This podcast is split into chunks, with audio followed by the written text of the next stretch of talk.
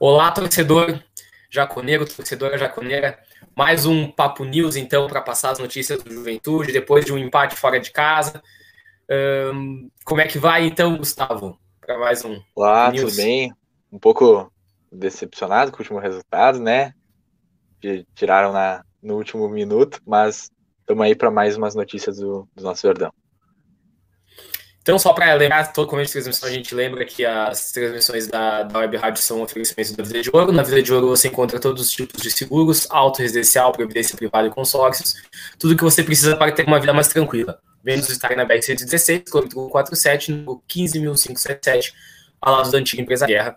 Mais informações pelo telefone 54999302466 e como eu sempre gosto de lembrar, fica passando as informações aqui da Vida de Ouro na parte de baixo do vídeo durante o programa para vocês poderem ver. Então, como a gente falou, né, um, pós, um, um Papo News pós-empate do Juventude fora de casa com a América Mineiro.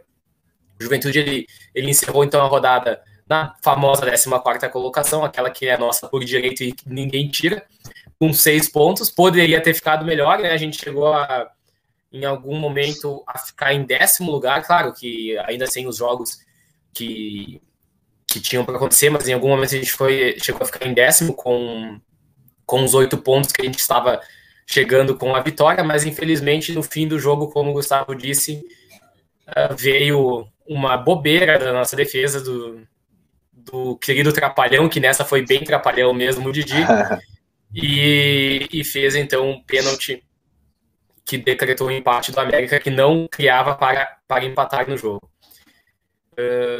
E aí, Bom, Gustavo, como é que tá o, o, Juventude depois desse, desse jogo? Bom, o Ju já tá em Caxias e hoje, às 22 horas, vai começar a concentração pro jogo de domingo. É, né, um, como a gente sabe, um jogo difícil contra o Flamengo em casa, mas mesmo assim é o Flamengo. Mas uh, o clube começa a concentração hoje às 22 horas para encarar no domingo às 11 da manhã.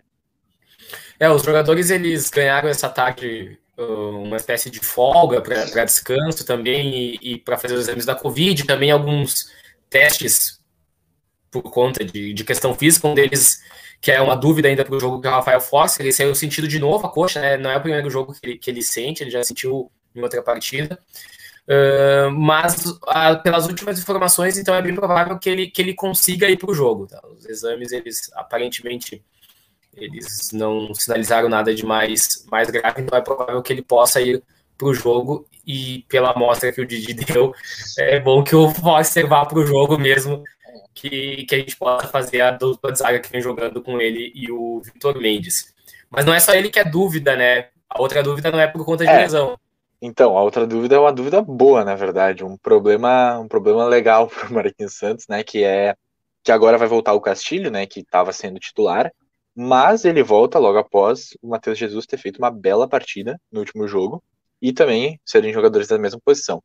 Então, a dúvida fica ali: se vai haver mudança no esquema, saindo alguém do trio de ataque para a entrada do, do Castilho e Matheus Jesus juntos, ou algum dos dois jogar nessa posição. Ainda não tem resposta sobre isso, ainda é dúvida, mas a gente vai ficar sabendo aí no, nos próximos dias. Eu vou dar meu pitaquinho aqui. É, o programa, esse aqui não é o programa de opinião, mas a gente não vai ter nenhum de opinião até o dia do jogo. Então, se eu quero dar o pitaco, eu vou dar o pitaco aqui. Especificamente para esse jogo contra o Flamengo, eu acharia que faria total sentido para esse jogo contra o Flamengo.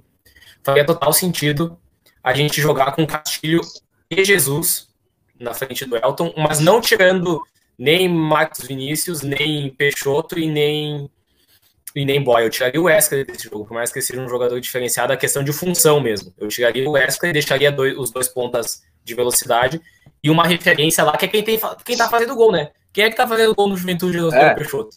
Não adianta, então, tem o cara guarda. Quem tá guardando é ele, então deixar ele vem de dois jogos marcando, então deixaria ele também no time.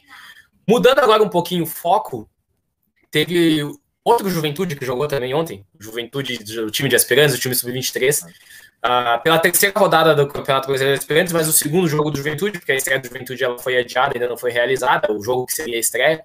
O Juventude empatou fora de casa com o CRB por 0 a 0 né? então segue invicto depois de vencer na estreia em casa.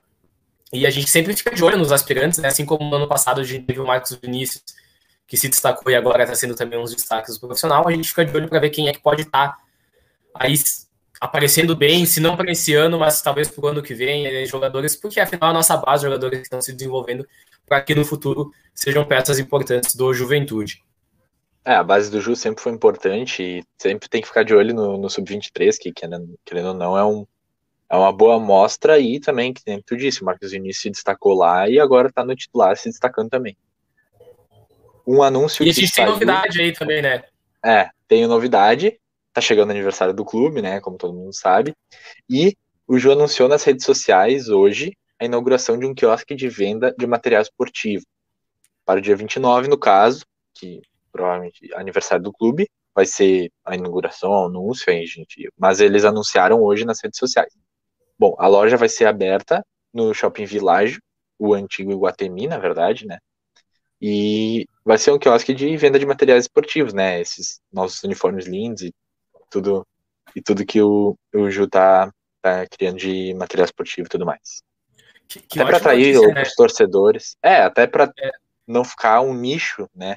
de uh, os materiais ficarem no nicho do, da, das lojas do Juventude e tudo mais. E ter isso eu acho interessante para atrair mais pessoas, né?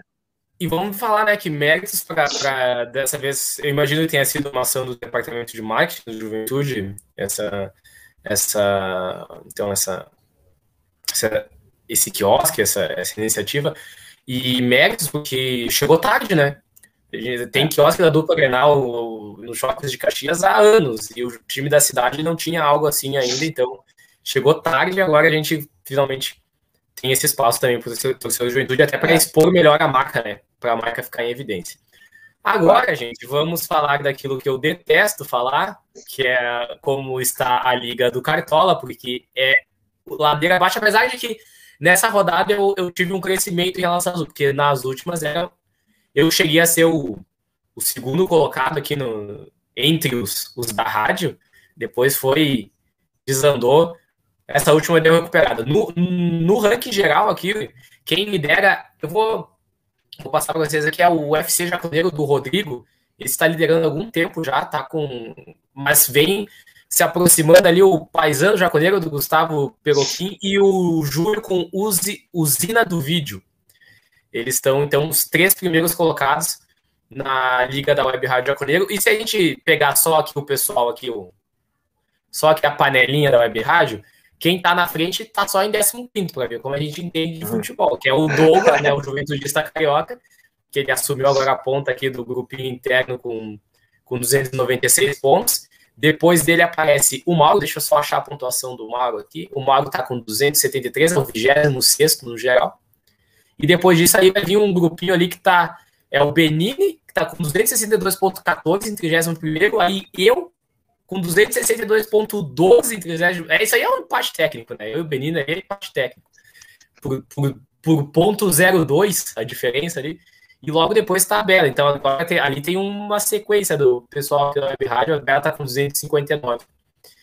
E o resto não vou nem trazer para não passar vergonha. é. Mas enfim, a gente tá mal, tá tomando um pau do restante da, do pessoal que participa da, da, da Liga da Web Rádio aqui para mostrar como a gente aqui só que a gente gosta mesmo de falar besteira, porque de futebol a gente sabe muito pouco. é, mas Cartola não é sempre quem sabe muito de futebol que vai bem, né? uh, pois é. Mudando um pouco de assunto, eu vou passar a escala de arbitragem para o jogo contra o Flamengo, que é um trio de arbitragem e o, o VAR de São Paulo e o quarto árbitro gaúcho. O trio de arbitragem é composto pelo árbitro Thiago Luiz Carascati na, na arbitragem. Os dois assistentes são Alex Zang Ribeiro e Daniel Luiz Marques. O Roger Goulart é o quarto árbitro e no VAR, na cabine, que gera tantas polêmicas, o Márcio Henrique de Góes. É, a gente, depois de, um, de dois jogos que a gente teve a arbitragem FIFA, dessa vez é um quadro todo do quadro da CBF, né? Não são árbitros FIFA que apitam é. O jogo do, do Ju com o Flamengo. Engraçado, né? A gente contra o América tem arbitragem FIFA, aí contra o Flamengo, em teoria, é um jogo que um pouquinho mais pois de é. peso, a arbitragem é do quadro da CBF. Vamos ver o que, que, que, que vai acontecer ali. E então, gente, a gente de informações do Ju é isso. Só fazendo um, um convite para que vocês acompanhem a programação da rádio. Amanhã o Papo das Gurias vai ser ao vivo, a pedidos, né? As gurias foram bastante requisitadas para que fizessem um Papo das Gurias ao vivo, então amanhã o Papo das Gurias é ao vivo às 19, né, Gustavo? É isso? Isso.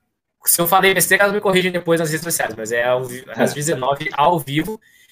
E no Papo de Boteco dessa segunda, nosso querido Carioca conseguiu umas participações muito boas.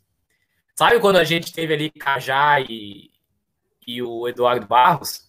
É quase isso aí. É bem por aí. Mas a gente vai segurar um pouquinho, não vai ainda passar para vocês.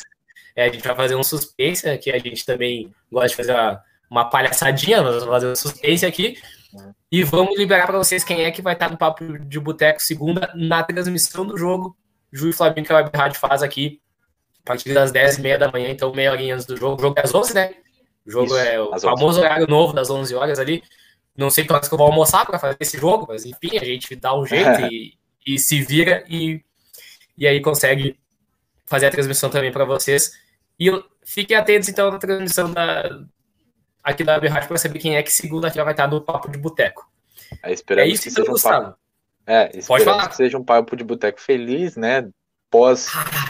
possível bom resultado, né? Vamos ver se não for feliz pelo resultado, com certeza vai ser pelas participações. Isso a gente, é, isso a gente Talvez seja para esquecer. A gente esquece daí um pouquinho do time.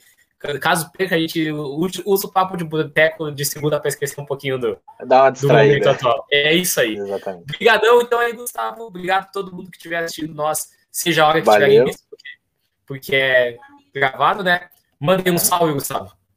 Valeu, grisada. Até, até a próxima, então. Aí. Então não esqueçam, tá. Papo das Gurias amanhã, transmissão domingo e Papo de Boteco na segunda. Valeu! Isso aí, valeu!